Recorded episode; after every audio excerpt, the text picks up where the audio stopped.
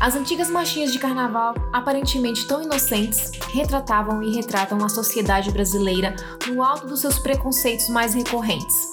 Dançávamos ao som de homofobia, racismo, misoginia e nos alegrávamos persistindo em ignorar a nossa ignorância. A cabeleira do Zezé, Maria Sapatão, a mulata que não solta a cor da pele na pele do homem branco, a nega maluca, Maria Escandalosa, foram por muito tempo uma normose doentia e fizeram parte dos passos e momentos felizes sem sequer soar como o absurdo que realmente são. É com esse primeiro texto que a gente começa falando sobre preconceitos aqui.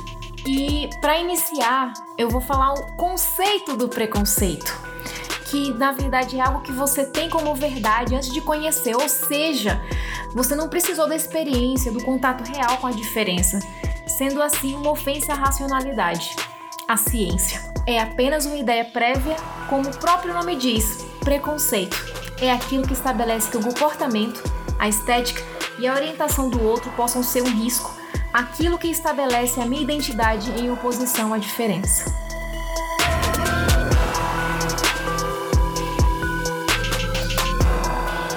Meninas? Como é que a gente começa com um assunto desse, não é mesmo?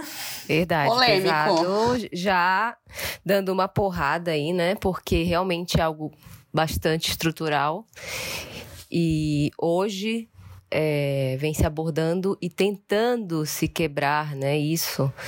Na verdade, há muito tempo já vem tentando, né? As pessoas já vêm tentando quebrar isso, pessoas sensatas, né? Porém, ainda somos uma minoria, né? é, somos a maioria. É, acho que só a gente pode falar que somos a maioria, é, porém com é, que não tem voz, né? Então somos a minoria na, na fala. É verdade, isso é, é uma grande verdade né? é, no, no contexto geral. A gente ainda sofre preconceito por não querer ter esses preconceitos, né? Que são preconceitos comuns e, como disse a Lana, estruturais na nossa sociedade, né? Hoje a gente vê no Brasil especificamente, né, falando da nossa realidade aqui, os preconceitos mais comuns são o racismo, que é a crença que a raça ou a identidade étnica ou a quantidade de melanina, o fenótipo da pessoa tornam alguém a tornam alguém inferior a xenofobia, que é o medo e a desconfiança do estrangeiro, a dúvida da capacidade intelectual e moral dessa pessoa por ser de outro lugar. A homofobia e a transfobia, que é a crença de que a orientação sexual ou de gênero é uma ameaça à família e um obstáculo para uma sociedade harmoniosa. A demofobia, a desconfiança da capacidade moral ou intelectual de uma pessoa que é pobre, e a misoginia, a desconfiança da capacidade feminina e o ódio ao feminino. E essa, minha gente, é uma das mais complicadas de se quebrar, visto Sim. que é, a gente tem 5 mil anos de história de misoginia contra 100 anos de feminismo.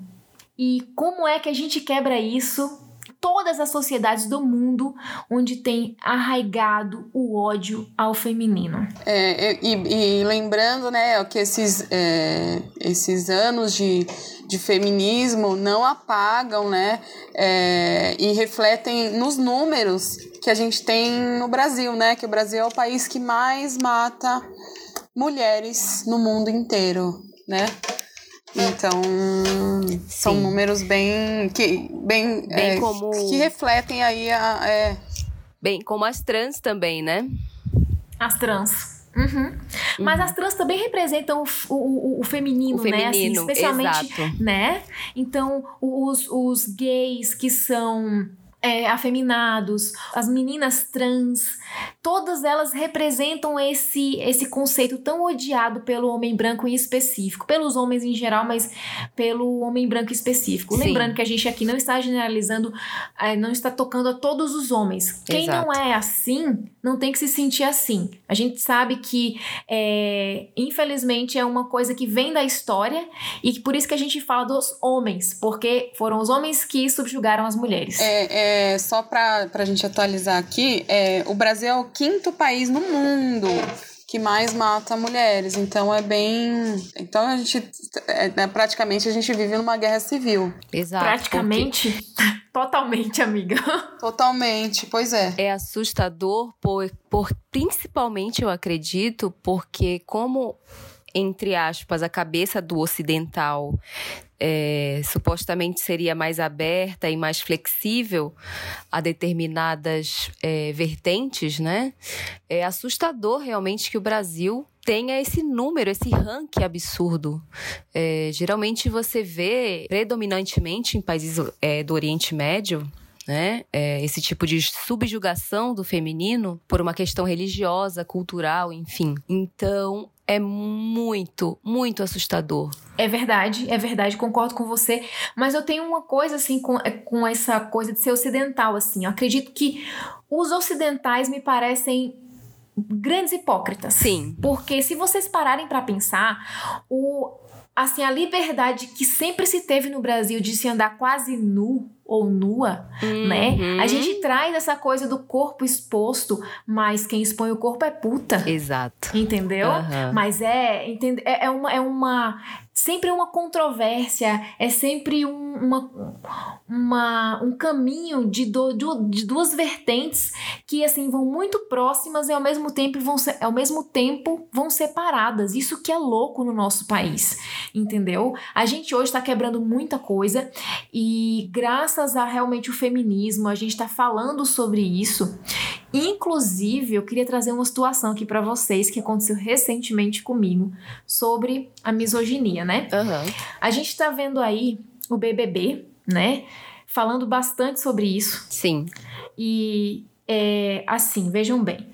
Eu não sou uma fã, uma seguidora do BBB há muito tempo. Eu assistia nos primórdios, eu assisti.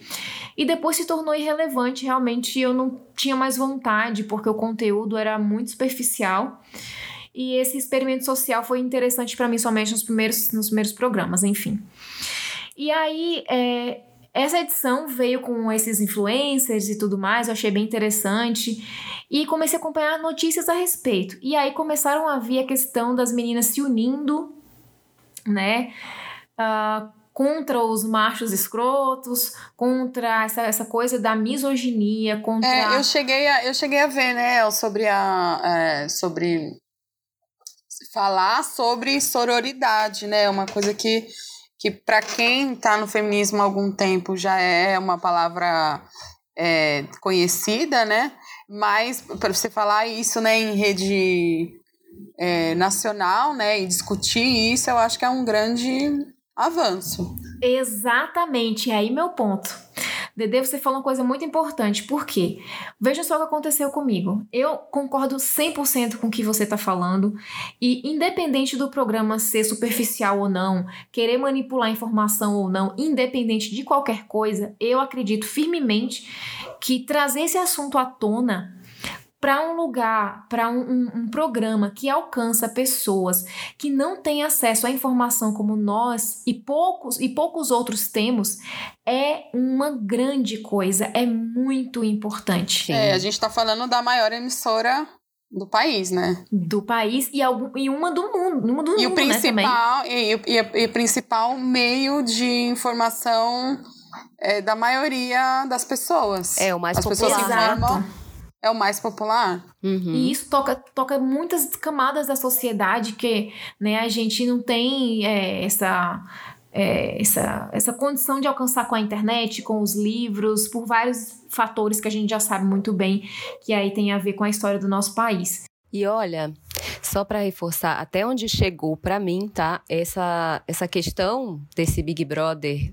20, ela tá tão digamos assim, rendendo tanto caldo com essa história que muitos países, né, fora é, é, é, outros países estão assistindo, né, e têm publicado sobre o que está acontecendo, né, no, no Big Brother aqui do Brasil para ver que maravilha até o grau que tá chegando isso, né? Isso é maravilhoso, me arrepiei, eu não sabia dessa informação. Sim. Amei.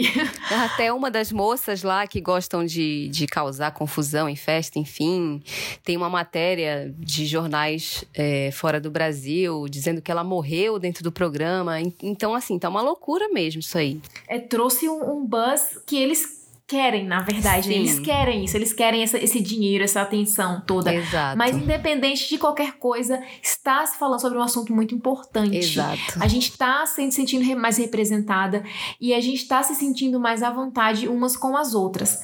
Então, vocês duas concordam comigo e minhas amigas, que, que são minhas melhores amigas aqui na cidade, também concordam comigo. E aí que vem a história. Uma delas, a gente tinha um grupo, tinha, porque esse grupo ele morreu depois dessas histórias. É, a gente é, tinha... Oh, oh. É, ou, ou mesmo. Bem, bem ruim mesmo o esquema. A gente tinha um grupo é, de meninas e meninos. E essa, essa amiga minha, uma das minhas melhores amigas daqui, trouxe à tona esse assunto e falou: gente, olha que legal, um programa como o BBB falando sobre o feminismo, sororidade e é, falando sobre a questão da misoginia de uma maneira mais um pouco mais profunda, né? Para todas as camadas da sociedade. E aí, amigas, o que é que veio? Macho escroto falando. Desculpa, não vou nem falar isso porque. Bosta. Mas aí vieram os homens com sua razão tentando dizer que é, nada do que estava se falando no Big Brother era importante, que era tudo manipulação de mensagem, de imagem, e que não, não se adiantava falar de, de feminismo num programa que prega as carnalidades, num programa que prega coisas tão superficiais e podres. Gente! E, eu, e, e a gente tentou dizer o seguinte: a gente Será entende. que foi o PT? Acho que deve ter sido.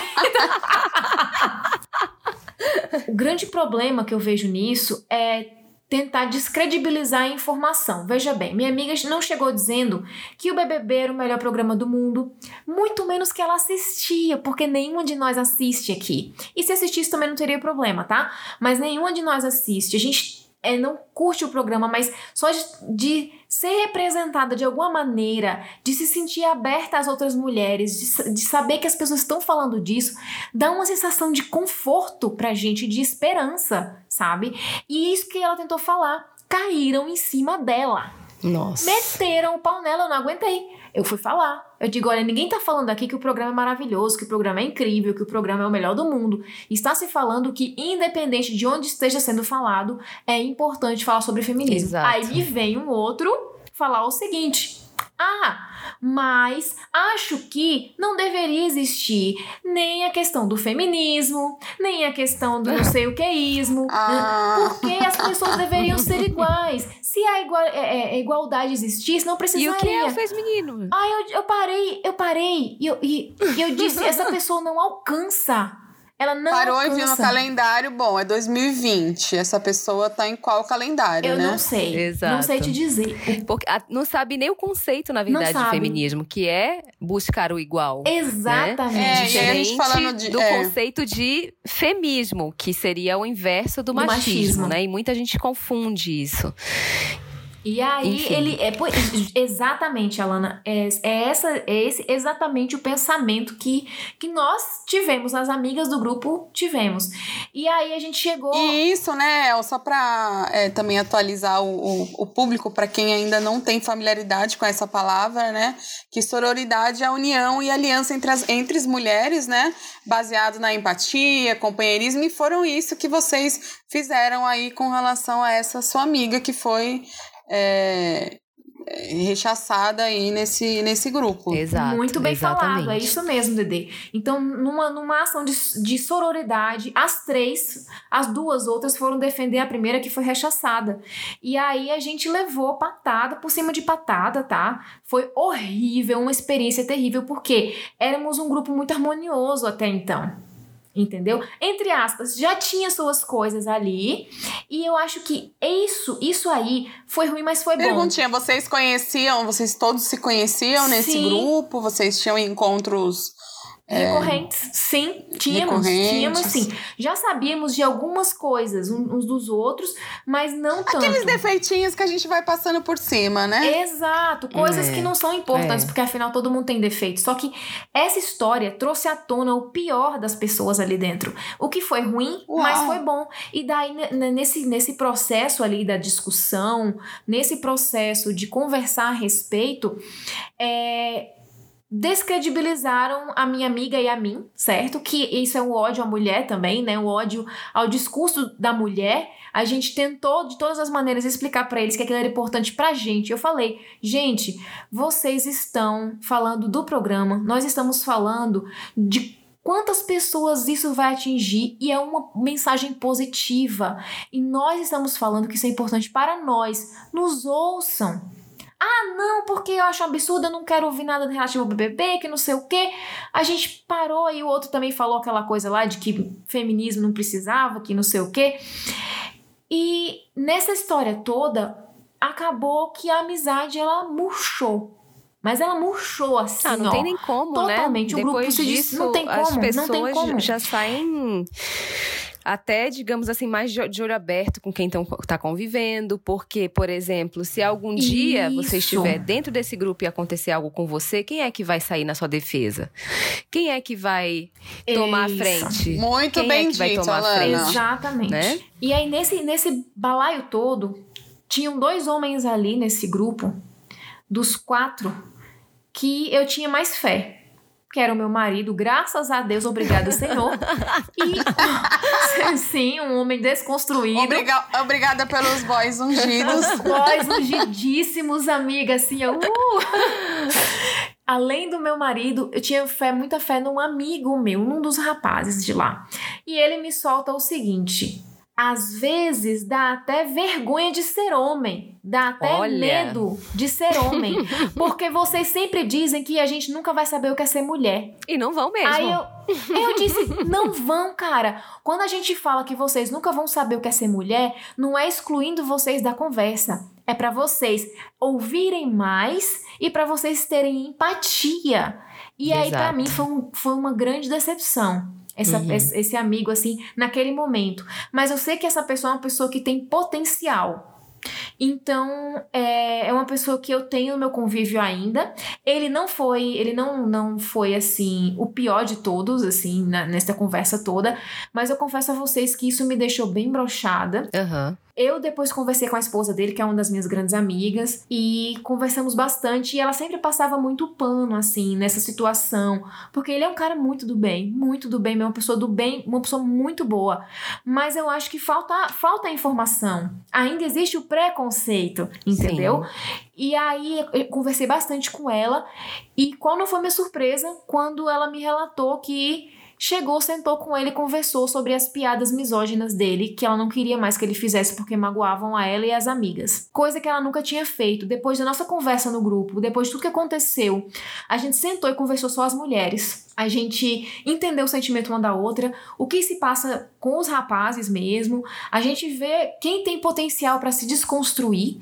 E, e, enfim, nesse balaio todo, há um, um único homem que falou sobre o feminismo real e que defendeu a nossa causa foi meu marido. E ele falou sobre a, a, situação dos pais dele, uhum. que por causa, muito por causa do machismo, é, eles se divorciaram, né? Que ocorreram muitos estresses e hoje o pai dele é uma pessoa que está muito sozinha em função desses preconceitos que ele tem, que não é somente o a misoginia, tá? Inclui a xenofobia, o racismo e a homofobia. É um, é um pacote completo, eu diria. entende? Radiação não é má, intensa, né?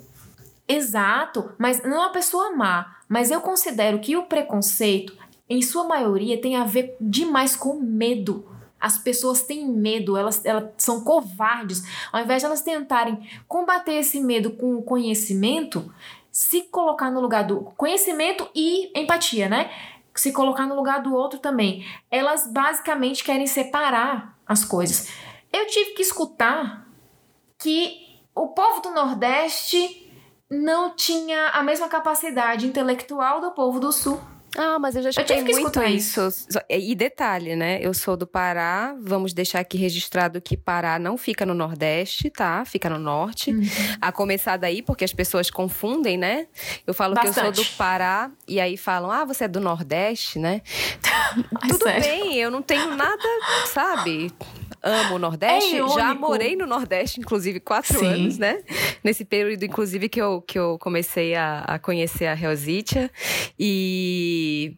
Mas é incrível como o sulista é, é, não conhece o Brasil, cara. Ele não, não sabe. Não. Ele não. Ah, Belém, terra da Joelma, né? Terra do Calypso. Não, cara. Belém é Amazônia. Belém são os povos indígenas. Belém é, é cultura vai conhecer o Brasil, cara, vai se inteirar de alguma coisa, sabe? Não fica nessa bolha Isso. aqui, sabe? As pessoas acham que, que Sul e Sudeste são o centro do Brasil e não existe isso. Existem não. vários Brasis dentro do Com Brasil. Certeza. Cada um tem as suas características, tem suas, particular, suas particularidades, né? E, e, é incrível, cara. Eu vivo escutando isso. E pelo meu sotaque, talvez confundam com carioca, que também puxa mais o S, né? O, o, enfim. E outra coisa que também eu queria aqui pontuar é o fato do meu fenótipo ser de uma mulher branca, de cabelos claros e lisos. Toda vez que eu falo que eu sou de Belém, alguém me fala: Ah, você não parece de Belém, você parece aqui de São ah. Paulo. Já escutei muito isso. Aí dá vontade de falar assim, mas o que é a cara de Belém? Você conhece Belém? Né? Porque existe, gente, no Brasil inteiro uma mistura de raças, uma mistura de, de tudo. Não vai tirar sangue, não tem um puro aqui, tá? Todos ah, nós somos vira-latas aqui. Parem com, essa, com esse conceito de sangue puro. Isso daí veio do nazismo, né? Da, do totalitarismo. Enfim.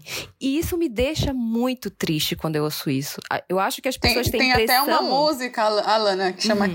Querelas do Brasil, que fala né, que o Brasil não conhece o Brasil Exato. e o Brasil nunca foi ao Brasil. Exatamente. Perfeito. Exatamente. Perfeita colocação. E muito me surpreende o fato da pessoa achar que eu vou achar um elogio que eu não pareço ser paraense.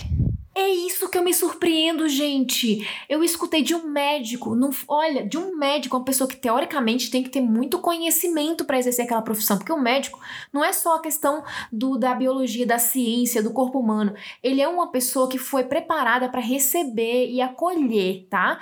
Essa pessoa olhar para mim e dizer: "Nossa, esse sotaque é de onde? Ah, sou do Nordeste, é bem que eu percebi tá, mas você não parece do Nordeste. Eu disse, o que é que o senhor acha que, que tem lá, lá no Nordeste, assim? É, bandi, sei lá, o quê? Não, gente, a colonização do Nordeste foi toda europeia. Sim. Misturou depois com os índios, obviamente, os aborígenes, e os, e os, uh, e os negros que chegaram depois, né? ali, infelizmente, na, da pior maneira possível. Então, gente, eu tenho sangue de. Eu, olha, eu nem sei dizer o tanto que eu sou misturada, né? Com, com indígena comprovadamente, com negro comprovadamente. Eu também. Com europeus. Então, assim, a gente não tem o que fazer mais, acabou. E uma, outra coisa que eu acho um absurdo, assim, é chegar e olhar pra pessoa e dizer, nossa, é, só precisa melhorar o sotaque. Coisa que eu já escutei também várias vezes. Precisa melhorar o sotaque. Melhorar o sotaque. E uhum. sabe o que é uhum. irônico, Alana? Você, o povo diz para você que você é nordeste e o povo diz para mim que eu sou do norte. é, é tudo, irônico é tudo isso, Paraíba, né? né? Somos todos é tudo paraíbas, Paraíba. né? É bem isso. E aí, Com eu mando a pessoa estudar tá? geografia. Se, se acham que estão ofendendo alguém falando que alguém é Paraíba, que eles é. vão conhecer a Paraíba, que é maravilhosa. Cara, assim, é, a Paraíba realmente é maravilhosa. João Pessoa é incrível, tem praias Sim. maravilhosas. Lindas. Assim, ó, amo a Paraíba. Agora é o seguinte: o que eu me chateio com esse tipo de, de vocabulário, esse tipo de.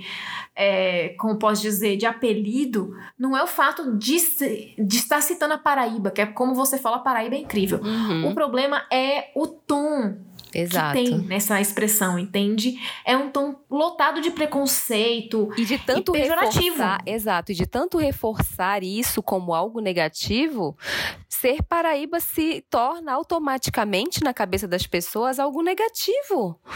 Gente, Exatamente. isso é uma loucura, isso é, é inconcebível. Exatamente. É, assim como é, né, tem tido um movimento de autoestima né, das pessoas negras, é, uhum. né, revertendo esses xingamentos, né? Ah, seu neguina, sou negro sim. Uhum. E é uhum. isso, né? É, é, é, trazer isso para um outro conceito, né? Exato. Não de auto-ódio, né? Exato. Mas de para elevar a autoestima mesmo. De pegar essa palavra e desconstruir o que fizeram dela. Eu acho isso maravilhoso. Sim. Isso é maravilhoso. Os gays fazem muito isso, né, sim, né, gente? Sim. Com bicha, com sapatão, caminhoneira, tudo que eu já ouvi, assim, sim. de coisa negativa, hoje em dia é uma coisa legal. Os nomes dos bloquinhos aqui de São Paulo são maravilhosos, gente. São maravilhosos. E isso ajuda muito a desconstruir justamente esse conceito de que uma determinada palavra significa algo negativo, né? É, tem o bloquinho da, da, da Sula Miranda, né? Que são das caminhoneiras, são das, das lésbicas, né? Adorei! Gente, os nomes são incríveis, super criativos. E já que o brasileiro trabalha com isso, porque tudo vira piada, né? É uma forma. Nem vamos falar hoje da atuação, né, do nosso querido ilustríssimo né? presidente. representante do país. Ai, é... gente, caraca, gente. Okay. Vergonha, hashtag não me hashtag representa. muita vergonha. Não. Ninguém e... solta a mão de ninguém, pelo amor de Deus. Ah, de algumas eu vou ter que soltar sim. Olha, depois desse lance do grupo, assim, eu também concordo com você. Realmente tem razão. Ninguém solta a mão de ninguém, mas infelizmente de algumas pessoas eu vou ter que soltar. Né? Vou ter que soltar no abismo ainda, né? Que é pra não voltar, que é pra não ter aquela de voltar. Joga pra Emanjar. Joga pra Emanjar tudo. Não, não joga não, que ela devolve. É, nesse caso acho que devolve.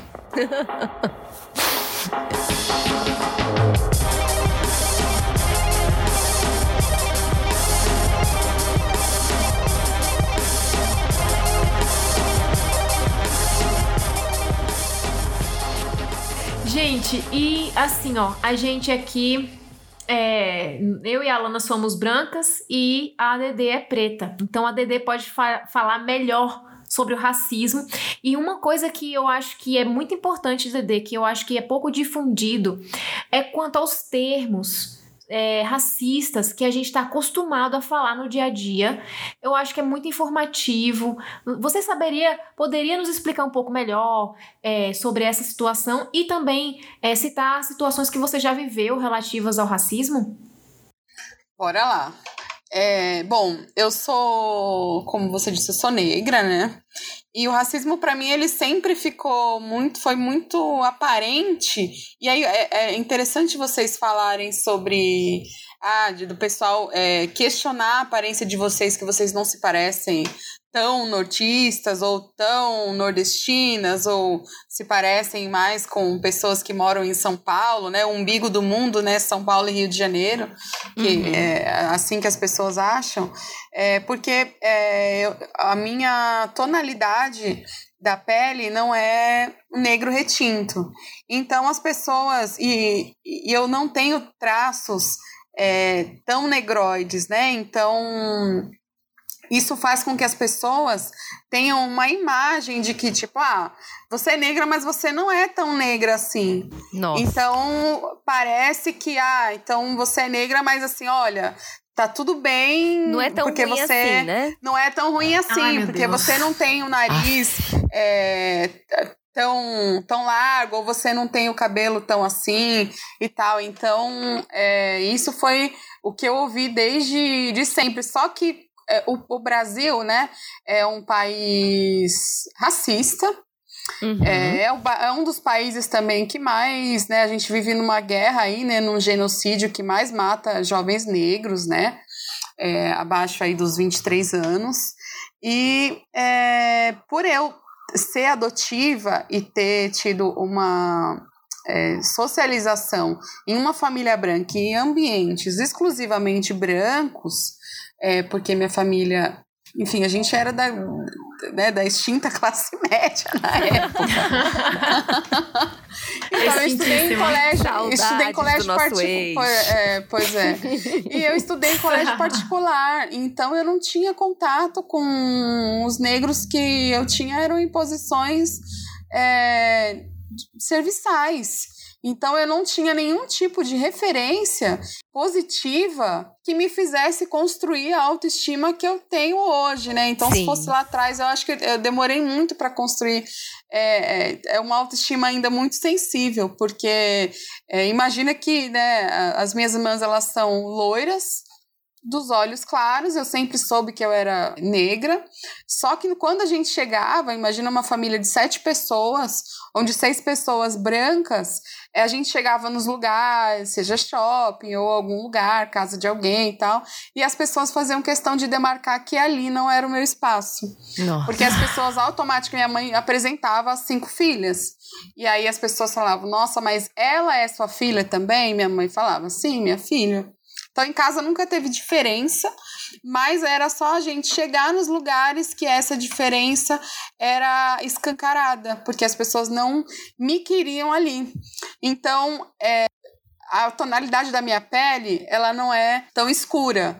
Porém, é, o Brasil é tão racista que ele não admite nenhum tipo de traço negro que remeta a isso, né? Então, qualquer pessoa considerada é, negra ou tendo algum outro sotaque que fuja, e aí é o que vocês estão falando, né? Qualquer outra coisa que não seja ali o centro, né, do homem branco, bem sucedido e tal, é tido como é, qualquer coisa, é tido como lixo. Então, eram os lugares onde a gente chegava e eu automaticamente sofria. Isso foi moldando a minha personalidade de uma tal maneira que eu passava a me isolar nos espaços.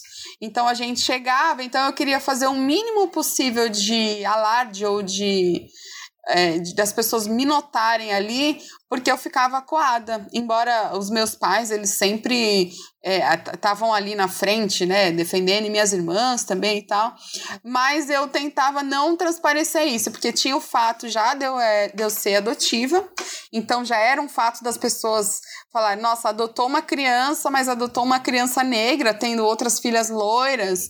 Então eu tive uhum. uma ex-mulher de um tio meu, enfim, que a gente nem tem mais contato, que ela fazia diferença de mim na escola. É, tinha um, menino que me xingava de cotonete de orelhão, porque eu tinha um cabelinho black na época, assim, feito dos Jackson's Five, que é maravilhoso, mas soubesse na época, né? Uhum. E, e eu sempre ficava muito acuada nessas situações, né, assim, de racismo. E que minha família não sabia muito lidar, eu muito menos, porque eu não tinha esse contato, né? É, e as Sim. pessoas negras com quem eu convivia eram estavam sempre ali de é, servindo, sabe? De aquela coisa do Brasil colônia mesmo, de, de cabeça baixa. Sim. Então, graças a Deus que esse tempo é, acabou é, ainda não é, né, assim, a gente tem uma desigualdade aí é, salarial, né, que o racismo ele gera essa diferença de, é, tem pesquisas aí, né, que pessoas negras ganham muito menos em relação a pessoas brancas, então ainda é, uhum. o racismo ele sobrepõe, né, o, o machismo, então é, para a gente começar a conversa para a gente falar de um Brasil que ande decentemente, eu acho que primeiro a gente precisa é, tratar é, essas doenças que o racismo trouxe, né? Que é o, o nosso país está doente e é Sim, como ele tá. trata é, né, esse Brasil foi construído, esse Brasil, né, que a Alana falou, é, que as pessoas não conhecem, o Brasil não conhece o Brasil, é, foi construído, né, por muito sangue indígena, sangue negro, tem a, a, imigração também, como a Ellen falou, né, muita gente veio fugida, uhum. então eu acho que a gente precisa primeiro olhar para o racismo para entender é, desse Brasil, desse resquício de Brasil é, que sobrou hoje, né, do que a gente está falando. Então, é, pode falar. É, eu só queria dar, dizer um pontinho aqui, porque as pessoas costumam falar muito assim, com muito orgulho, né? Sou descendente de europeus, né?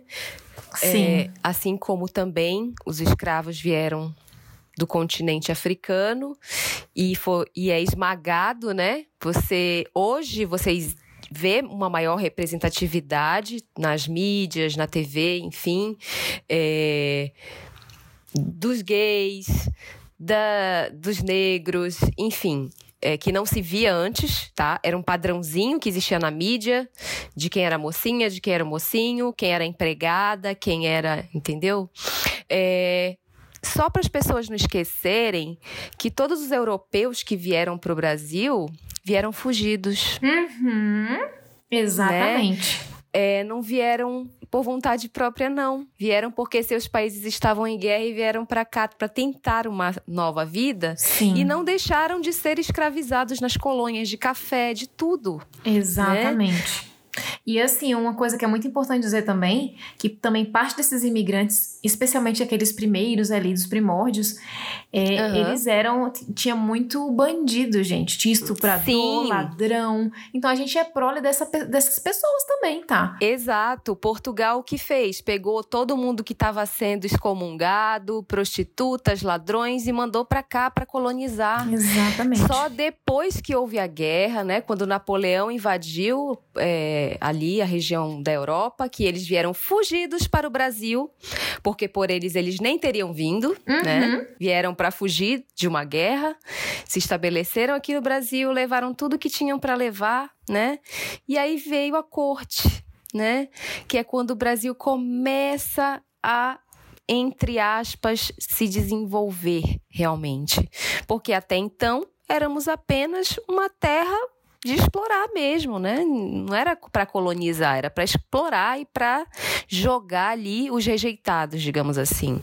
Agora, a custa de quê, né, Alana? A custa de Sim. que a gente começou esse progresso científico e. Exato, para suprir as necessidades da corte. Do homem branco. E não da população que estava é, aqui já, né? Exatamente. Bem, bem falado isso, né? Porque essa, essa tra, é, trazer essa, essa nação europeia, né, que veio para o Brasil, também fez parte desse processo de eugenia, né? Então, depois que que eles é, dizimaram os índios e, e, e, uhum. e, trouxeram nas piores condições, né?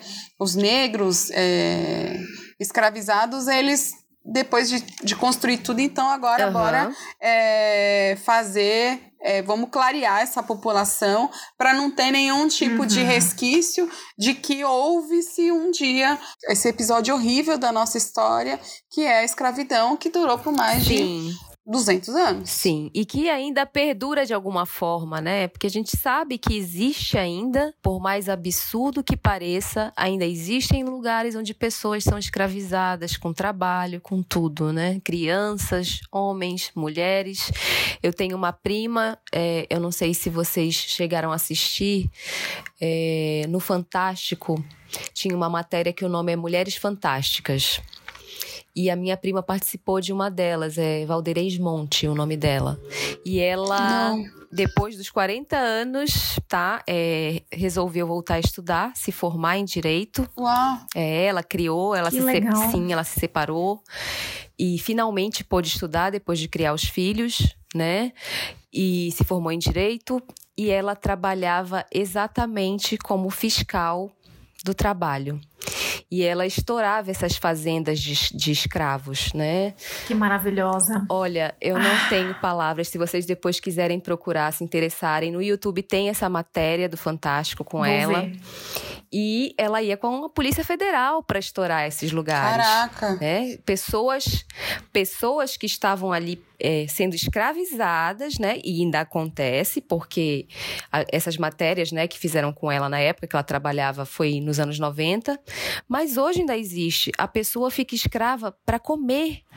É igual seringal, que você tem que. E, e também, né, a, a, Serra Pelada, por exemplo, foi um, um, outra coisa fortíssima aqui no Brasil, de trabalho escravo, que era criança, era mulher, era homem, morrendo ali no meio da lama e trabalhando para ganhar comida. Terrível isso, meu. É, é, muito, é muito forte isso, sim. assim. É uma realidade que a gente desconhece, que a gente às vezes acha que acabou e. Exato. Gente, no fundo, a gente sabe que não, porque tem todo tipo de coisa horrível no mundo.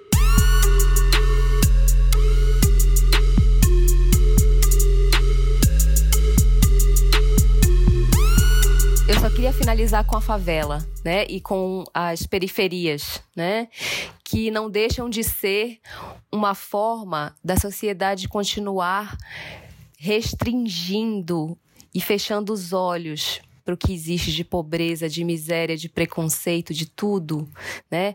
É onde, digamos assim, se cerca, né? Se protege no pensamento uhum. é, é, doentio das pessoas que são preconceituosas, é onde se cerca e se protege a minha visão do que é pobreza, do que é preconceito, né? Do, do que é exclusão social. Enfim, desculpa se eu às vezes me exalto, mas é porque são temas que realmente me tocam muito, muito mesmo. É, eu sou da mesma, do, do mesmo raciocínio, né? E puxando dessa coisa da, da, da escravidão ali, eu queria perguntar para Dedê qual a opinião dela e qual é o conhecimento dela a respeito do, das cotas raciais, né? Porque a gente sabe que tem todo esse, esse embasamento histórico para essas cotas existirem. É, o que é que você acha disso, Dede? Com, qual a sua visão sobre isso? E o que você percebe nas pessoas em relação à opinião sobre Olha, esse assunto? Primeiro que as pessoas que opinam, eu sou totalmente a favor das cotas, né? É, por um motivo simples, que é assim, a gente já começou lá atrás, né? Então não tem. É, ainda que você tenha é, pessoas negras em, digamos, privilégio, por exemplo, eu tive, se é que a gente pode chamar de privilégio, né? Eu, por exemplo, estudei, consegui estudar, tive uma, uma, uma, família, tive um lar, que não é a realidade da maioria das pessoas negras no país, tá? Que são a maioria que vivem nas favelas. Sim. Então, o jogo já começa desigual, uhum. né? Então, você tem um presidente de uma grande empresa aí que acho que se não me engano esse caso foi de 2017 é, e tal ele falou foi um rapaz para entrevista e ele comentou no LinkedIn dele que ele não é, não entrevistou negros meu Deus Nossa. E, e o jovem, e foi um jovem que não queria se, se queimar no mercado, porque era uma grande empresa, então ele não queria é, se queimar, porque ele já tinha demorado muito para chegar onde ele chegou, para depois ele ser excluído do mercado de trabalho denunciando esse fato, né? Nossa. Então, o que é, uhum. é essa questão é, do mercado e de como ele trata, né, a, é, as pessoas negras, né? Então hoje a gente tem a, a cota é, até para vamos falar de representatividade e tal, mas você começa a olhar, você tem ali uma pessoa na propaganda e tal, mas se você olhar direito mesmo nas redações e nos cargos de liderança, você vai continuar vendo um total de zero pessoas negras. Sim. Sim, uhum. é verdade. Uhum. Então, é, eu sou totalmente é, a favor das cotas, né? É, que elas permitem o acesso. Eu conheço pessoas que estudaram através das. Que se não fosse as cotas, né? Então elas conseguiram ter aí minimamente avançar nesse jogo que é a desigualdade social. Então, e as pessoas que são contra, elas já começam falando: olha, não tenho nada contra, mas eu acho uhum. que isso uhum. e tal, sem se dar conta que ela teve toda uma estrutura ali. Ela teve o papai e mamãe bancando, uhum. ela teve comida todo dia Sim. na mesa, ela teve é, acesso a vários lugares, a várias coisas básico, que. Né? É, essa não é saneamento básico, no mínimo. Uhum. Ela teve. A gente nem tá falando é, de viagens, tá? a gente tá falando do mínimo. Sim. Então, é uma dívida histórica que eu acho que é uma maneira de você reparar. Eu não acho que é, é o ideal. O ideal não é. O ideal é a gente nem estar falando sobre isso. Exato. Mas já que a gente precisa tocar nessa ferida, sim, é, eu acho que as cotas não, não é que são mal necessário, mas elas são, é, são imprescindíveis aí para gente, a gente ter um mínimo de avanço dessa população que já começou atrás. Concordo. Gente, e nada mais justo do que ser através da educação, porque é isso que vai dar o poder para que a pessoa busque a sua dignidade. Exatamente, isso vai empoderar a pessoa e vai fazer com que ela reflita e reproduza aquela mensagem para mais pessoas também, né? E que tenha também espaço para se desenvolver como ser humano na sociedade né? Para que ela também já veja que ela tem esse acesso, que, a, que os filhos também dela vão ter essa possibilidade de ter esse acesso, né? E, e é, vai muito além, é muito mais profundo, né? Do que esses argumentos que as pessoas costumam colocar de meritocracia, que eu acho uma Ai, babaquice. Também acho. Né? É, então, é algo muito mais profundo, né? Que renderia aqui dias a gente falando, mas na cabeça de muita gente isso não entra, né? Sim, como aquele meu colega ali do grupo, né? Que ele falou que não era importante falar sobre feminismo, nem sobre racismo e uhum. tal. Porque ele. ele é... As pessoas não entendem que o privilégio, muitas vezes, não é ter muito dinheiro, não é ter isso, ter aquilo. Exato. O privilégio é só não ser discriminado. Isso já é um grande privilégio, as pessoas não entendem. De você então... voltar para casa vivo, né? Falando isso. aí do, do preconceito é, que as pessoas têm com morador de favela. Sim, uhum. sim. É, absolutamente. Falando em favela, Criança, né? gente, né? Criança Sim. tendo que descer a favela e ser revistada por policial, por milícia. Sim. O que é isso, gente? Isso tá muito longe da gente, por exemplo. Né? Eu não, não sei nem como, como deve ser isso, porque a pessoa já se sente mal até de viver, já é suspeito de algo só por existir. Sim, e, e eu vou dizer, a impressão que eu tenho é que essa inferioridade, essa inferiorização falsa, porque isso é tudo falso, é tudo criação, né? Ela, é, ela termina impregnando nessas pessoas de maneira injusta, Sim. né? Uhum. E aí complica para essas pessoas crescerem na vida. Às vezes elas acham que não tem saída, não tem escapatória, vão ter que fazer, né? Exato. né? Ser criminosas. É porque é tudo tão assim, é tão tem que batalhar tanto, tem que, né, você não tem acesso aí é, a um transporte público, você não tem acesso à saúde, você não tem acesso à educação. Exato. É, então, assim, como é que você sobrevive nessa linha, né, de, de tentar ainda. Então, assim, é, todas as palmas aí, é, depois você coloca para essas pessoas que venceram, né, e, e, também não glamorizar a pobreza e nem achar. Exato. Outro dia, numa conversa, alguém, é para variar, é, é, enfim, esse pessoal que, que é, que é desse tipo desses né? seus amigos, né? Uhum. Ah, porque na favela as pessoas são mais felizes. Ah. Mas felizes como? Pois é. elas dão um jeito, elas dão um elas jeito. Elas dão um jeito, sabe? Então, assim, a gente glamourizar, essa, ah, o pessoal mais feliz não precisa de muito para viver, né? E, e, fora o que a pessoa teve que fazer para chegar lá, Exato. né? Exato. E é aquela coisa assim: olha, o fulano tem que acordar não sei que horas da manhã, pega tantos ônibus e não tá reclamando da vida. Ah, gente. Gente, isso é glamourizar algo que é errado. É, exatamente. É no, a normose, né? Ela, ela deixa como se fosse uma coisa bela até. Não é nem normal, é bela. Você ser pobre, Exato. se ferrar inteiro. Exato. Meu pai, né, veio de uma família pobre. Meu pai é um homem branco, descendente de negro tem feições um pouco negroides e ele é o que chama lá no Nordeste de branco sarará já sofreu preconceito é, também por ser assim, também. né? E uhum. ele era um homem muito pobre, uma criança muito pobre, um homem muito pobre.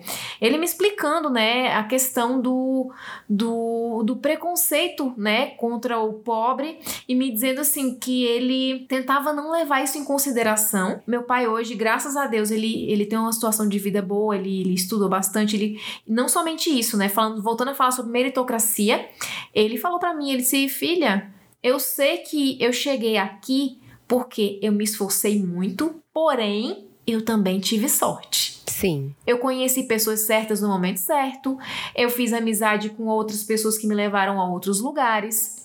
Eu tinha uhum. um pouco de acesso a determinados recursos de algumas pessoas conhecidas e eu me apeguei a tudo isso e peguei cada oportunidade mínima e fiz acontecer. Então foi uma mistura de sorte, oportunidade e conhecimento, né? Para revelar aqui pra gente que meritocracia é baboseira. É Sim. baboseira. Tem gente que tenta a vida inteira e não consegue, tá? Isso é fato. E falando sobre isso, né? Voltando aí a, a, nossa vista pra favela. Não conheço a favela, nunca morei em favela. Embora já tenha morado em lugares bem pobres, a favela nunca foi do meu conhecimento. Mas o que eu posso perceber olhando de longe é que a favela ela tem diversas camadas de preconceitos. O que me leva a pensar sobre o feminismo negro, que são duas camadas muito fortes né? Daí de 5 mil anos de, de, desse preconceito, né? Da, da, misoginia, misturado com a questão do, do racismo que tem arraigado ali a questão da, da, da escravidão, né?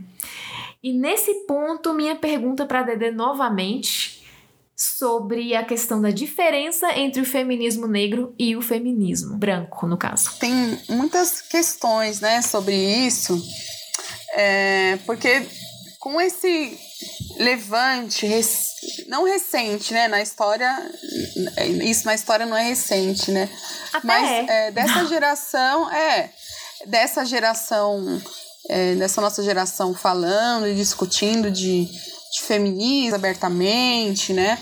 aonde, né, de quais mulheres a gente estava considerando, né? Então, começou a rolar essa, essa discussão, né, entre as mulheres negras de quais mulheres esse feminismo está é, considerando, né? Se a gente está falando aí de que existe uma, uma, glamour, uma glamourização também, né? Ah, que as mulheres saíram lutando para os seus direitos, para trabalhar, mas assim, as mulheres pretas nunca tiveram escolha, né? Elas já estavam trabalhando há muito tempo. Na verdade, elas queriam reivindicar para não trabalhar, sabe?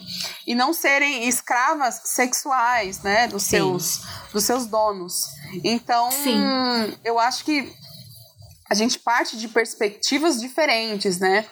É, por exemplo, é, existe uma boa parte do, do feminismo que fala sobre, é, defende a prostituição. É, e aí a gente está falando de qual, de qual mulher? É, e aí é não é sobre isso, não é sobre ser contra prostitutas ou mulheres é, trabalhadoras do sexo. Mas a gente está falando de quais mulheres que se prostituem.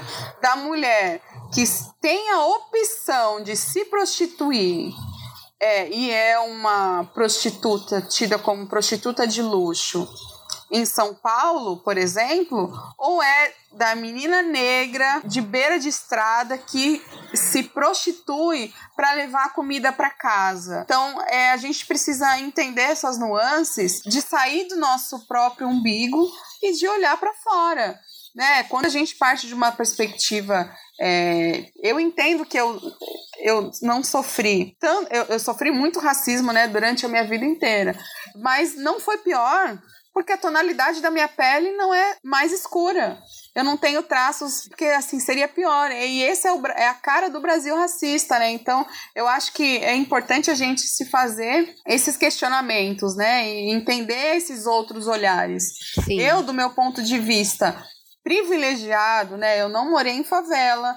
É, é eu sempre tive que comer na mesa, tive uma estrutura familiar e isso já é tido como privilégio. Então é, é, é de você olhar essas outras nuances, né? Assim como é, tem uma, uma coisa, né, que é, tem uma coisa no feminismo negro também, por exemplo, que me incomoda um pouco, que é sobre falar ah, as mulheres negras são a base da pirâmide. Não são. Quem é a base da pirâmide você, são os homens negros que estão é, são moradores de rua se você olhar uhum. para em São Paulo, é, em Rio de Janeiro e outros lugares, estou falando, né, que são lugares que eu circulo mais.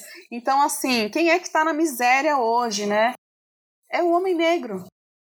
Então, e morre mais um homem negro, né, no final das contas também. Sim. Que é, assim, o homem negro ele é desprovido de humanidade, né? Ele não pode ter sentimento. Ele é, né? Todo mundo tem medo do homem negro, né? Se tem Sim. um homem negro e um, e, um, e, uma, e um homem branco numa rua escura à noite, né? Você vai puxar a bolsa. O que, o que, que é que você vai.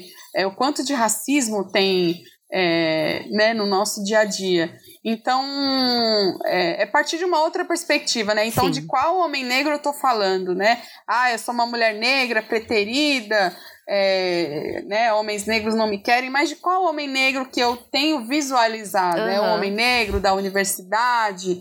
É isso? Ou é daquele homem negro ali que batalha? Uhum. Eu, é, a gente precisa entender, assim, essas, essas nuances, né, de, de do, do de, do feminismo e, de, e do que a gente está falando, né? A gente está sair com os peitos de fora, falando, ah, meu corpo, minhas regras e tal, as mulheres negras, elas, né, assim, elas já são hipersexualizadas. Uhum. Sim. Todos os dias. Então, né, isso é resquício da, da escravidão, né, porque elas eram é, tidas como uma máquina de fazer sexo e, e, de, e de trabalho escravo, então, assim, não tinha muita opção. Exato. Então Sim. não é que a mulher, e aí falando que a Ellen tinha falado, né, das expressões racistas, ah, ah, negros são quentes e tal, isso vem, né, da resquício da, é, né, dessa, dessa nossa cista. Então é preciso a gente entender qual é o ponto de vista, não é somente o nosso. Então, eu falando, uhum. né, enquanto uma negra, né, que não tem a tonalidade escura, que eu não sou retinta, já parte de uma outra perspectiva mais de privilégio. Então, e, e, aí, e aí, e também é isso, né? Eu não sou a voz do. Que quando você costuma falar, o pessoal, ah, mas né, tá falando pelo movimento negro. Não, a gente tem pensamentos diversos, tem vivências diversas, então cada um parte de uma perspectiva. Então, eu acho que é, é essa coisa de generalizar que eu acho que como foi é, o feminismo, e assim como o feminismo tem, tem várias vertentes, né? Sim, é verdade, é verdade. A gente está falando de um, de um preconceito que não tem fundamento algum. Ele, ele se baseia numa escala de cores, basicamente, e no fato de os primeiros negros, assim, serem. falarem outra língua, terem outra outro tipo de comunicação, e outro tipo de arte. E mais uma vez a gente recai sobre o medo do estrangeiro, o medo do, do desconhecido, né? De a gente considerar o que é desconhecido, assustador ou mesmo inadequado. Uhum. É porque houve um trabalho também, né, de, de muito de, de, de, de criminalizar, né, essa... Sim. É, de criminalizar. Então, a partir do momento que você depois é, deixou né, a escravidão, entre aspas, é, acabou, foi se criminalizando. Então, é, os negros não tinham trabalho, e aí quem estava na rua procurando trabalho era preso porque estava de vadiagem, né, na época. Vadiagem, é. malandro. É. Era malandro, né? é. Outra prisão. É, o samba era criminalizado, né? Exato. né? Então, as favelas eram, uhum. são criminalizadas até hoje, lembrando que houve também uma é, limpeza né, nos grandes centros para expulsar é, essa população do centro, depois desse projeto de eugenia, para que elas ficassem, se amontoassem mesmo nas favelas, sem acesso à cidade. Então, isso é um projeto, é, todo o projeto de. É, de sociedade, de cidade, a gente perpetua um projeto racista, né? Que é de não ter acesso à cidade, de não ter acesso ao transporte público, periferia, de não chegar a equipamentos culturais. Sim, as periferias, as favelas, né? Em Brasília, por exemplo, é a Ceilândia, né, que é onde são as pessoas descendentes das pessoas que construíram ali Brasília, né, que foram isoladas para Ceilândia. Pois é, então você tem um, um, um projeto inteiro é, dizendo o tempo inteiro quem é que deve circular, quem não. É, é mais ou menos aquilo que eu falei ainda agora. É tirar da visão das pessoas a miséria, isso, a pobreza. Isso. Tirar a negritude, tudo, é gente, é botar, tudo. Encapsular cada coisa que incomoda o homem Exato. branco. É apagar, né, Alana? Sim, sim. É, é encapsular cada coisa que, que incomoda o homem branco em partículas invisíveis aos olhos deles. Isso, isso, é, isso é terrível, isso é perigoso, isso é desmoralizante, né?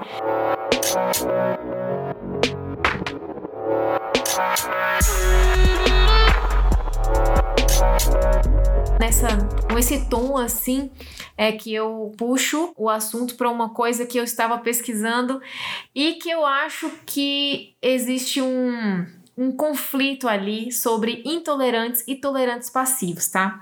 Primeiro, intolerante todo mundo sabe o que é. A pessoa que realmente quer separar, que tem desconfiança de alguma de algum grupo social, ou mulheres, ou nordestinos, ou gays, enfim, negros. E os tolerantes passivos são aqueles que dizem, ah, não tenho nada contra, mas que mas... não chegue muito perto de mim. Uhum, uhum. é, e aí, é, essa é, na verdade, essa definição básica, né? Vocês acham que eles têm a mesma culpa? Eu não entendi a pergunta. Silêncio. É, porque eu não entendi mesmo. Eu não Silêncio. entendi. Veja bem, o intolerante ele tem a culpa, da, da, ele carrega essa intolerância, ele carrega a culpa da, de mortes, ele carrega a culpa da proliferação do, do, do preconceito, ódio. do ódio, certo? Entendi. Vocês acham que o tolerante passivo, que é esse cara que Cinzenta, ele é cinzenta, né? meio em cima do muro, é, é me, meio uhum. que, né? Porque não chegue muito perto que eu que eu que me incomoda. entendeu que eu vou lhe bater, uhum. enfim. Exatamente. Vocês acham que ele carrega essa mesma culpa? Eu vou meter o dedo mesmo. Eu eu, eu acho que é pior, porque quando você a gente está partindo para um, pra um né, nesse movimento político aí, onde a gente polarizou, né? Então tem aí a extrema direita, que é, né, que é é, preconceituosa, que está mais uma é, vez separando despejando o Brasil. Aos quatro, exato. Então está despejando aos quatro cantos aí o que é a cara da nossa sociedade. Por um outro lado, a gente tem um outro é, movimento que é a esquerda, que né, assim, é a favor de cotas, luta e tal, mas se você for olhar os palanques e etc, é, eles continuam iguais. São dois lados da mesma moeda, Sim. né? São os dois lados da mesma moeda. Eu tenho que a intolerância Não é a vou mesma. me desculpar, mas é, é, é, eu acho que é um outro tipo de intolerância e é pior, né? Porque daí uhum. eles usam, ah, tá eu aí, né? Também. A esquerda usando a morte da Marielle para falar sobre as mulheres, os negros, as favelas e tal, e que, assim, no dia a dia a gente não vê o avanço ali. Quem tá, quem tá na liderança? Só você olhar os palanques. É, tudo branco. Quem tudo continua branco. é tudo, tudo branco, homens brancos. Então eu, eu acho muito pior. E da mesma forma que um lado se vê como absolutamente certo, como absolutamente, né, é, do lado do, dos cidadãos de bem, por outro lado, a gente tem um, algo radical tanto quanto, né? É, é, enxergando sempre o outro como inferior. Esse discurso como... de ódio horrível. Sim, ambos têm discurso uhum. de ódio. Exato, né? exato. E aí, quem fala isso acaba sendo taxado de ah, tá em cima do muro. Não, gente, isso não é estar em cima do muro. Isso é olhar para o coletivo. Isso é se enxergar como povo. Ninguém é superior a ninguém. Aqui todo mundo está na mesma, né? O que acontecer com o Brasil vai acontecer para todo mundo, Exato. a não ser para o cara que está ali, né? Com a, com a detenção da é, a minoria que, que é... detém a maior renda, né?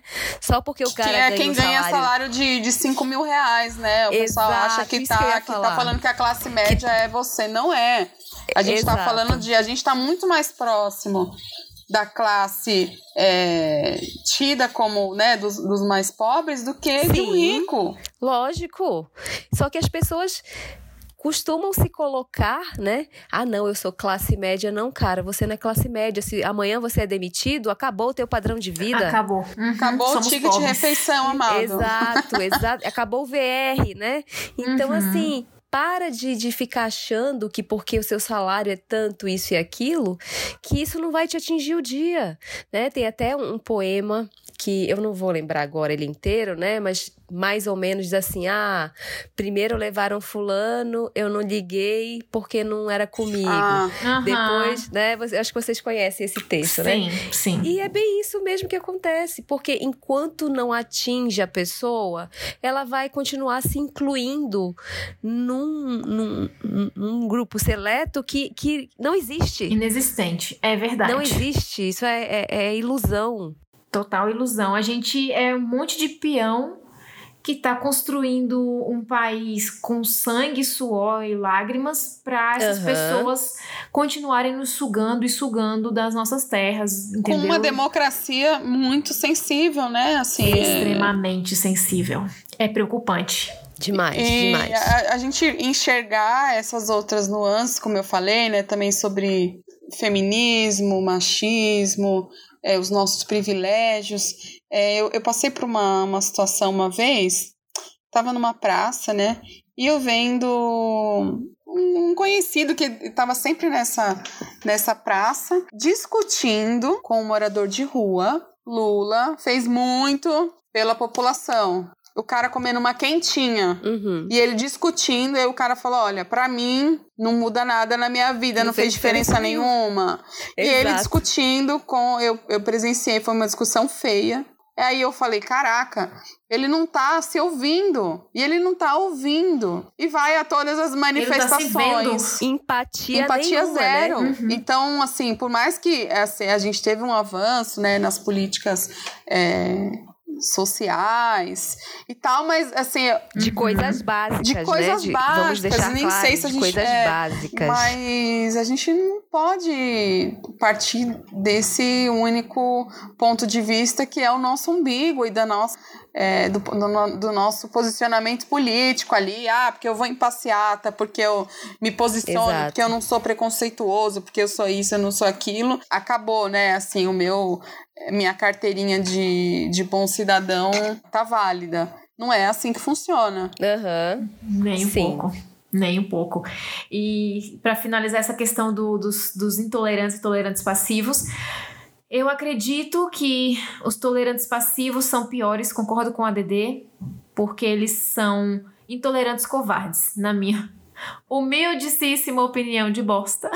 Na minha humilde não, opinião. Não diga isso. É Nossa é verdade. Importa. É opinião fecal. Nossa voz importa. Opinião fecal. Na minha opinião fecal, eles são essas pessoas aí que é o intolerante falso. É melhor ser intolerante na cara dura mesmo, porque você já tá dizendo aqui veio. E ali, quando é. você diz aqui veio, ali há uma, há uma, uma uma, uma, chance de defesa, né? De defesa, de mudança, entendeu? Sim, Há uma, uma, sim. uma esperança ali no fundo daquele intolerante. No sim. fundo, só for no fundo mesmo, né, meu? E esses que são incubados, né? A gente não, não sabe de onde está vindo o tiro. É, exatamente aconteceu recente na, naquela situação que eu contei para vocês lá do grupo, né? O uhum. tiro veio do nada e veio na cara, entendeu? E isso que foi o pior. A gente vem de onde a gente menos espera.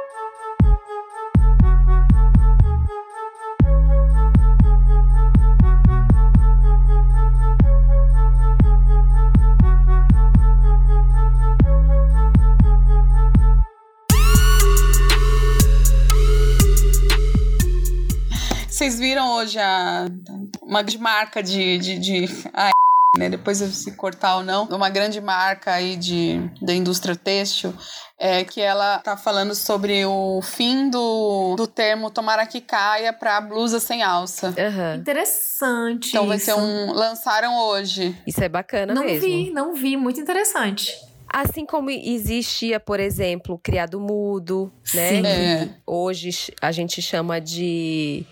É... Mas é lateral. E não, é, tem um outro nome agora que, que se dá. Assim como tinha, por exemplo, a pulseira escrava, né? Porque imitava aquelas correntes que eram é. colocadas em negros, Ai, né? É, e aí chamavam de escrava justamente por ter esse formato, né? Então, Essa eu não são, conhecia. É, são vários termos que hoje estão quebrando, né? Que estão tirando, digamos assim, de, de uso. Graças a Deus. Inclusive, graças a Deus. Quero fazer um adendo aqui, né? É, para dizer que a minha amizade com o Dedê foi fundamental para eu entender algumas questões que eu não entendia antes, uhum. né? Veja bem, eu nunca fui, eu não fui criada dentro de um ambiente racista. Nunca escutei esse tipo de coisa na minha casa. Inclusive, meu avô era um grandíssimo racista. É, eu ia falar isso. Na minha família, eu já tive, sim, pessoas racistas. É, mas, por exemplo, a minha família de dentro de casa, meu núcleo familiar nunca teve. Então, ah, sim, a minha também não. Pois é. Então, para mim, é. Eu lembro que eu conversei com a Dede, ela me mandou um texto, ela perguntou o que, é que eu achava do texto. E ali a gente começou uma discussão que me abriu a cabeça. É, era um texto raivoso. Era um texto de, um, de negros raivosos. E aquilo foi muito impactante para mim. Eu me senti muito ofendida, mesmo não sendo, uhum. não sendo é, uma pessoa racista, nunca tendo sido. E eu falei para ela a minha opinião. Falei, Dedê, é, eu não sou a favor dos negros ou dos brancos ou dos eu sou a favor do humano, do ser humano. Hoje eu continuo sendo pró-ser humano, porém, acho que precisamos falar sobre questões negras sim, sobre questões da Lógico. mulher negra sim, da mulher branca uhum. sim, e todas as questões. Temos várias questões para conversar. Por mais que meu lugar de fala não seja da mulher negra, eu escuto muito a mulher negra. Eu tenho várias amigas negras, várias Isso não te impede de ser empata com essas, com, com, essas, com essas pessoas que têm o seu lugar de fala, né? Exato. E para mim a maior empatia de todas é você escutar. E foi isso que eu fiz com o Dedê. Sim. Dedê falou é pra mim. É mais do que o lugar de fala, é. né? É o lugar de escuta. De escuta. Sim. Aprender, exatamente. aprender, entendeu? Eu aprendi uhum. com a Dedê. Eu converso mais com a Dedê sobre essas questões do, do, do né, é, sociais mais profundas, né? Uhum. E aí ela me abriu o olho. Ela falou: Hel, é, existe uma raiva no negro. Ela é real e ela é necessária.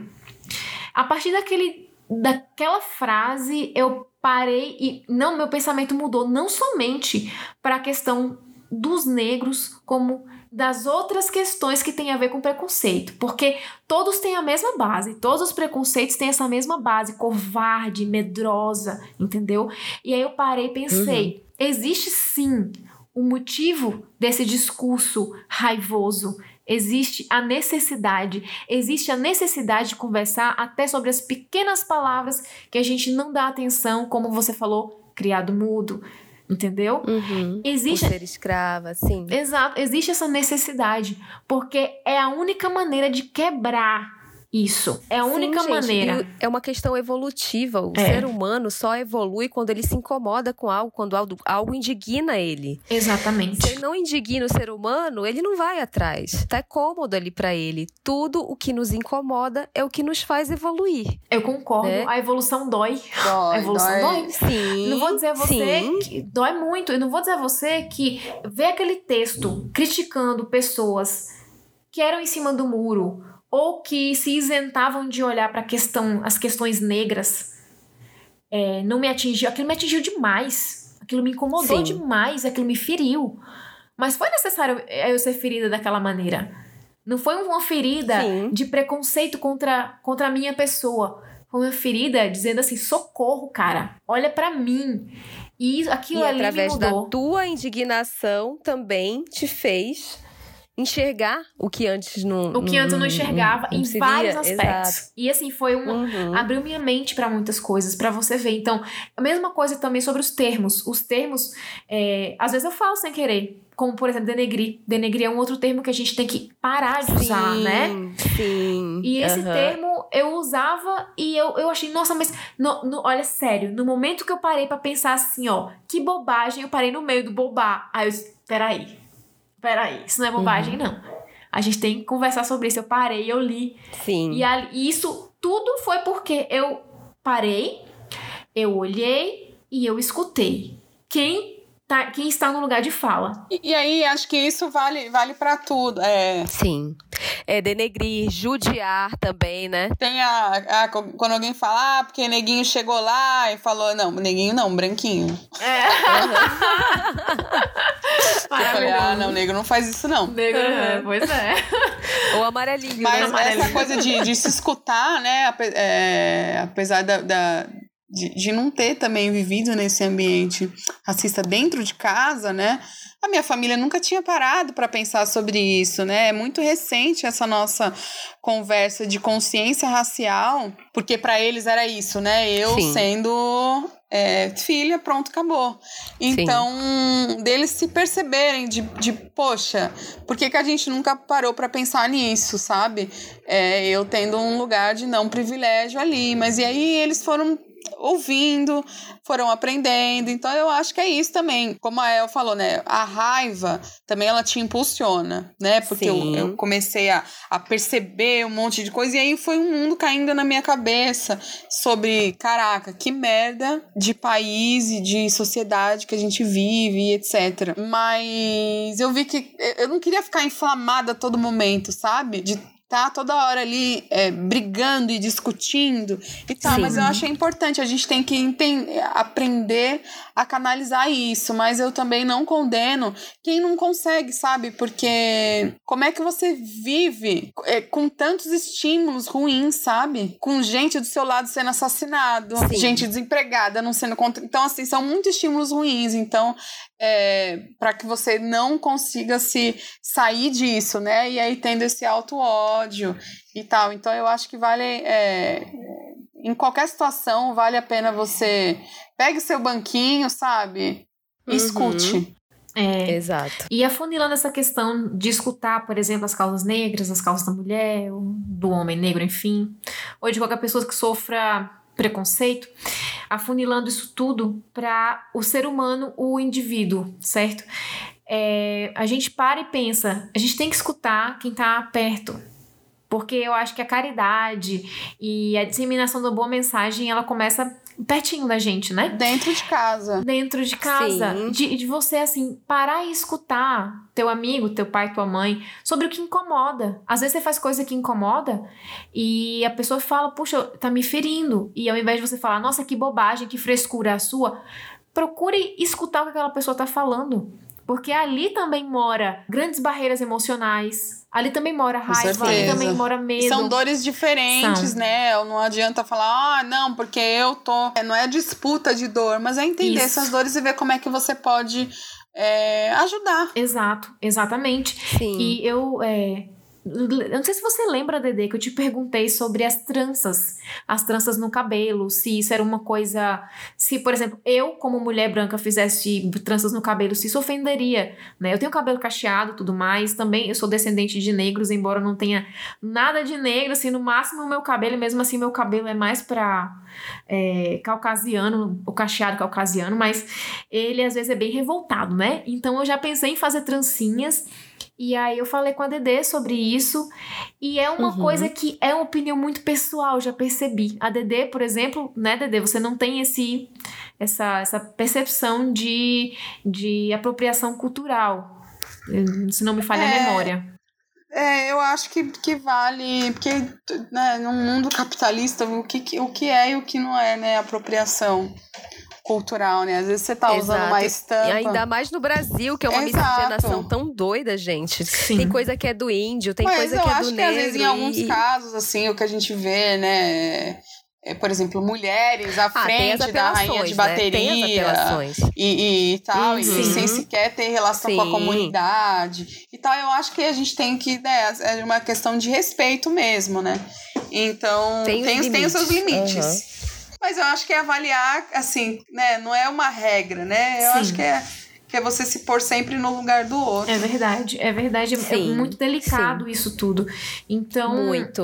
escutar, escutar as pessoas, conversar, se abrir ao novo, se abrir às vezes a um discurso difícil de ouvir às vezes um discurso que te deixa triste, chateado, mas é alguma coisa que vai te certamente te acrescentar, porque coisa doce, coisa fácil, certamente não vai te levar para muito longe não. O pensa, teu pensamento vai permanecer ali estagnado, né? Essas discussões elas não são agradáveis muitas vezes, elas não são, uhum. é, enfim, muito positivas naquele momento, mas depois é, vem os louros, né? É, esse momento agora, por exemplo, com relação àquele grupo lá, ainda é um momento difícil para mim, porque eu penso que Poderíamos ainda ser amigos, embora eu saiba que o ideal é não sermos. E nesse momento ainda é complicado porque eu, eu e a minha outra amiga trouxemos à tona um assunto e um assunto sério para o grupo achando que íamos falar de uma coisa boa, uma coisa leve, pra gente é uma coisa leve. Trouxemos esse e assunto que terminou e a gente por finalizar. Finalizar por... a amizade, de fato. Hoje eu vejo, assim, ainda é chato, mas já passando um tempo, eu vejo que é separar o joio do trigo, que é difícil mesmo crescer.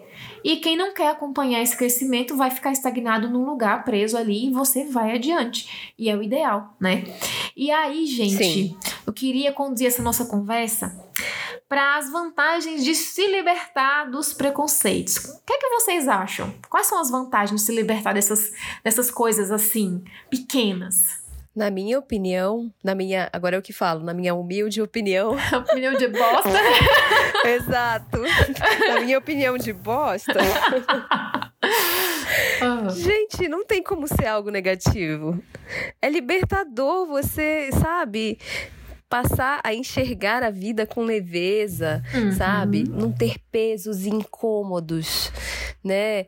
É, é, porque o preconceito nada é, mais é do que um incômodo profundo. É, é, até uma frustração, de repente, que a pessoa tem ali dentro de si uhum. e não consegue trabalhar isso, uhum. sabe? É, é, não se permite abrir a cabeça, né? Muitas vezes as pessoas vão se afastando, né? Que, igual você citou, por exemplo, o caso do seu sogro sogro, né? Que hoje vive isolado. Uhum. Porque esse é o destino de pessoas que são muito intolerantes, é. que são preconceituosas, é ficarem isolados, porque ninguém aguenta ficar perto de pessoas assim, né? Então você ser liberto desse tipo de corrente, de amarra que te limita, sabe? Que, que não te traz nada de bom.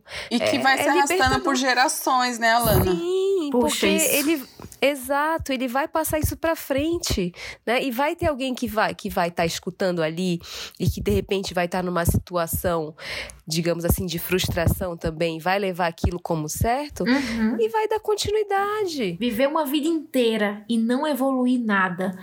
Eu Exato. acho que seria a pior coisa. É pior do que. para mim, é pior do que morrer cedo. É terrível. É, é tanto que né, né, nas, nas eleições, né, muita gente aí parou de. De se falar, é, né? De, de, de, se falar, né? De se relacionar com o familiar, mas eu acho que é importante também entender esse contexto, né? Cada um traz consigo, né, as suas crenças Sim. e uhum. perspectivas, né? Partindo daquele né, daquele ponto de partida ali daquela pessoa. Então, generalizar isso de você ou é você é isso ou você é aquilo, é você, né, é, é, é, é limitar o ser invalidar humano, né? tudo, né? Uhum. É, é, invalidar a existência humana. Uhum. Então, é limitar, inclusive, a evolução, né? Exato. Claro. Então eu acho que se você tem que tá, está nos ouvindo aí, né, brigou com aquele parente, é, com aquele amigo, mas também eu acho que é isso, né, a gente tá entender a qual é esse momento. tá, né, tá sendo desrespeitoso, essa pessoa tá afim de aprender, você tá afim de escutar também, né, que é como eu falei daquele caso daquela pessoa que eu peguei discutindo com um morador de rua, querendo é, falar fielmente sobre é, os benefícios que o governo trouxe sem escutar aquele rapaz ali que não tinha o que comer naquele dia. Uhum. Então, é, vale a pena se ouvir e entender também se a, se a pessoa está disposta, é, né? Eu, não, eu não, não, não, vou permitir ter no meu círculo de amigos pessoas que tenham atitudes racistas que não sejam, ah, não, mas comigo não, né? Que eu sou amigo. Não, não é isso.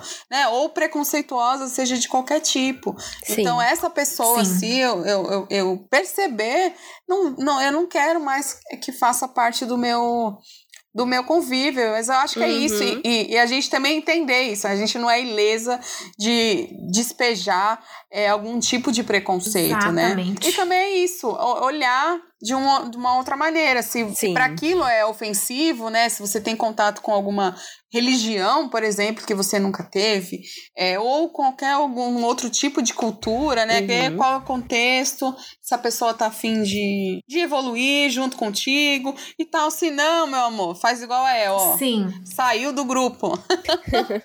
Sim. Sair não somente no, no WhatsApp, mas também na vida, na vida né? São, obviamente, eu não, eu não tenho ódio dessas pessoas. Eu entendo que há limitações ali, limitações muito sérias né, de, de personalidade. E que a pessoa vai aprender de outro jeito. Às vezes não aprende, a gente tem que respeitar isso também, né? Tem isso, a pessoa não Sim. quer. O ser humano aprende mais pela dor, né, gente? Então, só quando ele se estrepa é que ele aprende. Adorei, se estrepa. Então, não é nossa obrigação ficar ditando que a pessoa tem que enxergar o que a gente Exato. quer que ela enxergue. Exato. É melhor se estrepar mesmo, né? Deixa se estrepar, que aí vai aprender por si mesmo e quem sabe evoluir. Porque tem gente que mesmo se estrepando não evolui, né, gente? A gente sabe disso. É, e mais do que querer querer falar, né, gente? O ideal mesmo nesse momento é vamos ouvir, vamos sim, se ouvir. Se ouvir é muito importante. E aquela coisa, gente, a gente não se permitir se é, abusar não se permitir ser abusado, assim. Uhum. Que o, o preconceito também traz isso, né? A questão da misoginia, principalmente, né? As mulheres são, infelizmente, maiores vítimas de abuso emocional e físico.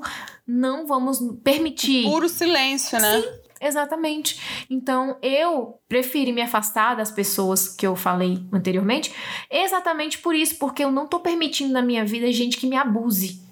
Eu cansei, Sim. entendeu? Eu já passei por dois relacionamentos uhum. abusivos e alguns uhum. poucos de amizade, né? De amizade é mais fácil de se libertar, na minha opinião. Então eu não tô permitindo mais, eu cansei. Se quiser conversar, nós conversamos. Se quiser me abusar e vir tirar a credibilidade da minha palavra, Aí, aí a gente tá. Se, se for afastando. só pra impor opinião, né? Uma conversa pra impor opinião, muito obrigada. Passe é, bem. Passe bem, fique Exato. bem sozinho. E Continue mim... com, com o seu pensamento pra você, né? Nos poupe e me poupe, e se né? Poupe. É, vamos, vamos, se poupar de, vamos se poupar de, de é, maiores constrangimentos no futuro. Então você fica Exato. na sua, fica na minha. Vamos, mas se quiser conversar, estamos aí sempre para plantar boas Exato. sementes, né? E para mim, cara, é, vocês têm toda a razão quanto à vantagem de se libertar do preconceito. Não existe ponto negativo em se libertar dos preconceitos, né? Viver uma vida plena, com menos medo se tornar uma pessoa mais sábia porque você vai escutar mais as pessoas, então você vai aprender mais. Isso não Sim. tem como ser negativo nunca, né, gente? Não tem. Uhum.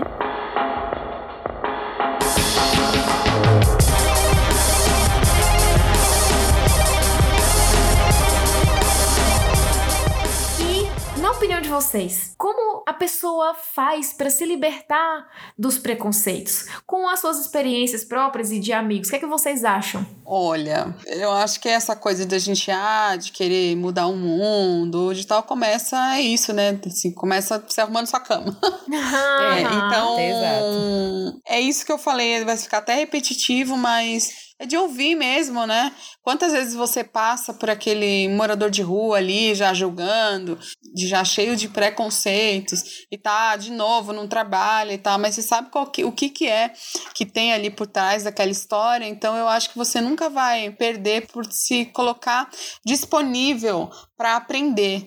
Então, eu acho que esse é o momento que a gente está em transformação, assim, né, uhum. dos, dos diálogos e da, né, das expressões é, que se usavam antes. Ah, mas minha mãe fazia assim, meu pai fazia assim, meu avô e tal. Uhum. Então, assim, esse tempo é, tá passando, ainda bem. É pra gente ir desconstruindo dia após dia. E, como eu falei, a gente não passa ileso também, né? Ah, eu não sou uma pessoa totalmente sem preconceito. Uhum. Sim. Ninguém é totalmente desconstruído nessa vida. É. Existe. E não tem essa coisa, ah, porque agora não pode nada, ou é regra, ou não sei o quê.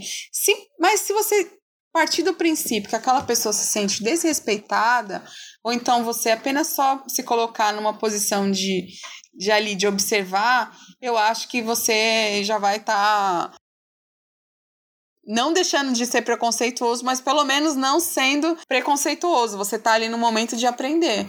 E aí é colocando isso em prática aos poucos e ficando livre dessas amarras que são arrastadas por gerações, né? É verdade. É, eu, eu concordo com a Dedê. Eu também acho que para quem se dispõe a escutar, é isso mesmo. É tentar sempre melhorar, evoluir e, opinião minha, tá? Para quem não tem essa abertura, né, que são pessoas extremamente radicais, infelizmente é só quebrando a cara mesmo, né? Esse podcast é... não é para você, né? Para esse tipo de pessoa, é. infelizmente não é, é amado. Exato, Ou talvez exato. é uma pessoa que está começando no processo de desconstrução, não é mesmo? E a gente uhum. tem esperança ainda nas temos. pessoas ainda, ainda tem um pouco Sim. de fé, né? Ainda temos fé na vida, no ser humano. É verdade. Gente, eu acho que, como disse a Dedê, arrumar a própria cama, né? Ter consciência a respeito de si mesmo, né? Ser lúcida, uma pessoa lúcida, saber onde, quais são os seus pontos positivos e negativos, né? E eu acho que além de arrumar a própria cama, de repente admitir, né, os preconceitos que você tem. E Sim. Num próximo passo, de repente, tentar querer mudar. Querer, querer mudar é muito importante. Antes de tentar até querer mudar e praticar Sim. empatia. Empatia, a gente é, nasce. Às vezes tem gente que nasce com menos, né? Tem gente que nasce com mais, com menos, né? Depende do cérebro, né? Mas, Sim. independente do, do tipo de personalidade que você tenha vindo, a empatia ela pode ser praticada, né? E ela vai ajudar você a se relacionar melhor com as pessoas e com você mesmo. E quando você conhece pessoas diferentes, de várias culturas, raças, países ou até mesmo da sua do seu convívio social ali, você passa a se uhum. entender, porque quando você vê no outro alguma coisa que você se identifica ou não, você se afirma ou se nega. Isso é muito profundo quando você se vê ou se vê o inverso naquela pessoa. Isso é sempre conhecimento, independente de quem seja. Então eu acho que também além dessa coisa do conhecimento, do autoconhecimento, é, pensar no coletivo e parar, gente, de traduzir a imbecilidade coletiva. Parar Exato. com isso, porque a gente acha que porque todo mundo tá fazendo é o certo, né? E eu sei Exato. que a gente é arrastado às vezes. É um escudo, né? Às é um escudo. se torna um escudo pra, porque, ah, se o representante do país tá falando essa merda, então eu também é. posso falar, né? Pra você ver como a influência é poderosa, né? Infelizmente, uhum. todos nós somos influenciáveis. Por mais que você tenha uma personalidade forte, você ainda assim é influenciável. Não sei que você viva numa caverna sozinho, sem ninguém. Aí não tem como ninguém te influenciar. Do contrário, você é. Todos nós somos. Porque a todos public... nós recebemos, né? Todos os dias influências de todos os lados. De todos os lados. Por que que todos nós sabemos o que é, que é propaganda? A propaganda continua nos influenciando, a gente sabendo que aquilo é uma propaganda, que tá tentando nos convencer a comprar um produto que às vezes a gente nem precisa. E a gente uhum. cai. Por quê? A Sim. influência, a repetição da mensagem. Então se cerca de pessoas que, que têm uma cabeça mais aberta, que também ajuda, acho que isso é legal. E escute mais as pessoas, o que fere a elas. E isso pode parecer mimimi, coisa pequena, mas ajuda você na composição dos tijolinhos de uma vida plena e de uma, Sem né, uma vida com menos medo, na verdade. Sim, com certeza, arrasou, El.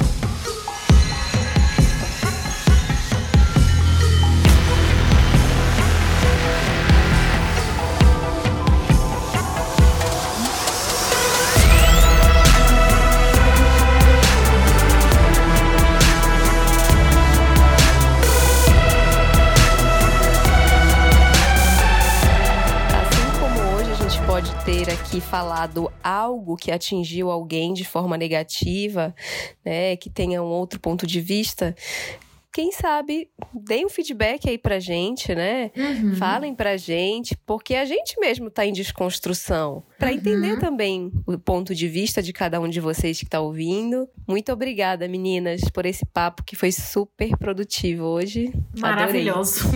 Incrível. Eu amei. Amei muito o nosso papo. E é isso, meninas. Sabe o que eu percebi? Que eu não me apresentei. não me apresentei, mas tudo bem, me apresento agora. Meu nome é Ellen Barros, eu sou a host deste podcast maravilhindo, com essas duas maravilhindas aqui. Palmas, muitas palmas. E, garotas, vamos falar nossas redes sociais, né? A minha é H-E-L Barros, é o Barros, e a de vocês qual é? Cri, cri, cri, Eu sou a Andressa Cruz, mais conhecida como Dedê, e minhas, meu Instagram é Andressa Cruz com Z, tudo junto. É, se tiverem alguma pergunta, sugestões e tal, estou disponível aí para vocês. Eu sou a Alana Dias, o meu Instagram é o Alanitia com T é, C-H-A tá? É, porém, eu tenho um canal que fala sobre relações abusivas com narcisistas perversos no YouTube, chamado Sobre Dois Pontos Viver. E agora eu montei o Instagram do canal também, que Oba! é o Sobreviver é. Arrasou, Eva. a Lana vou... fala de temas muito importantes que, que vale todo mundo aí se informar e ela fala com, com propriedade. É verdade. Obrigada, Dede. Oh, obrigada, meninas.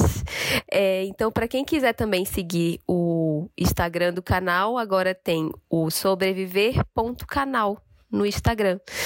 E muito obrigada mais uma vez a todas vocês.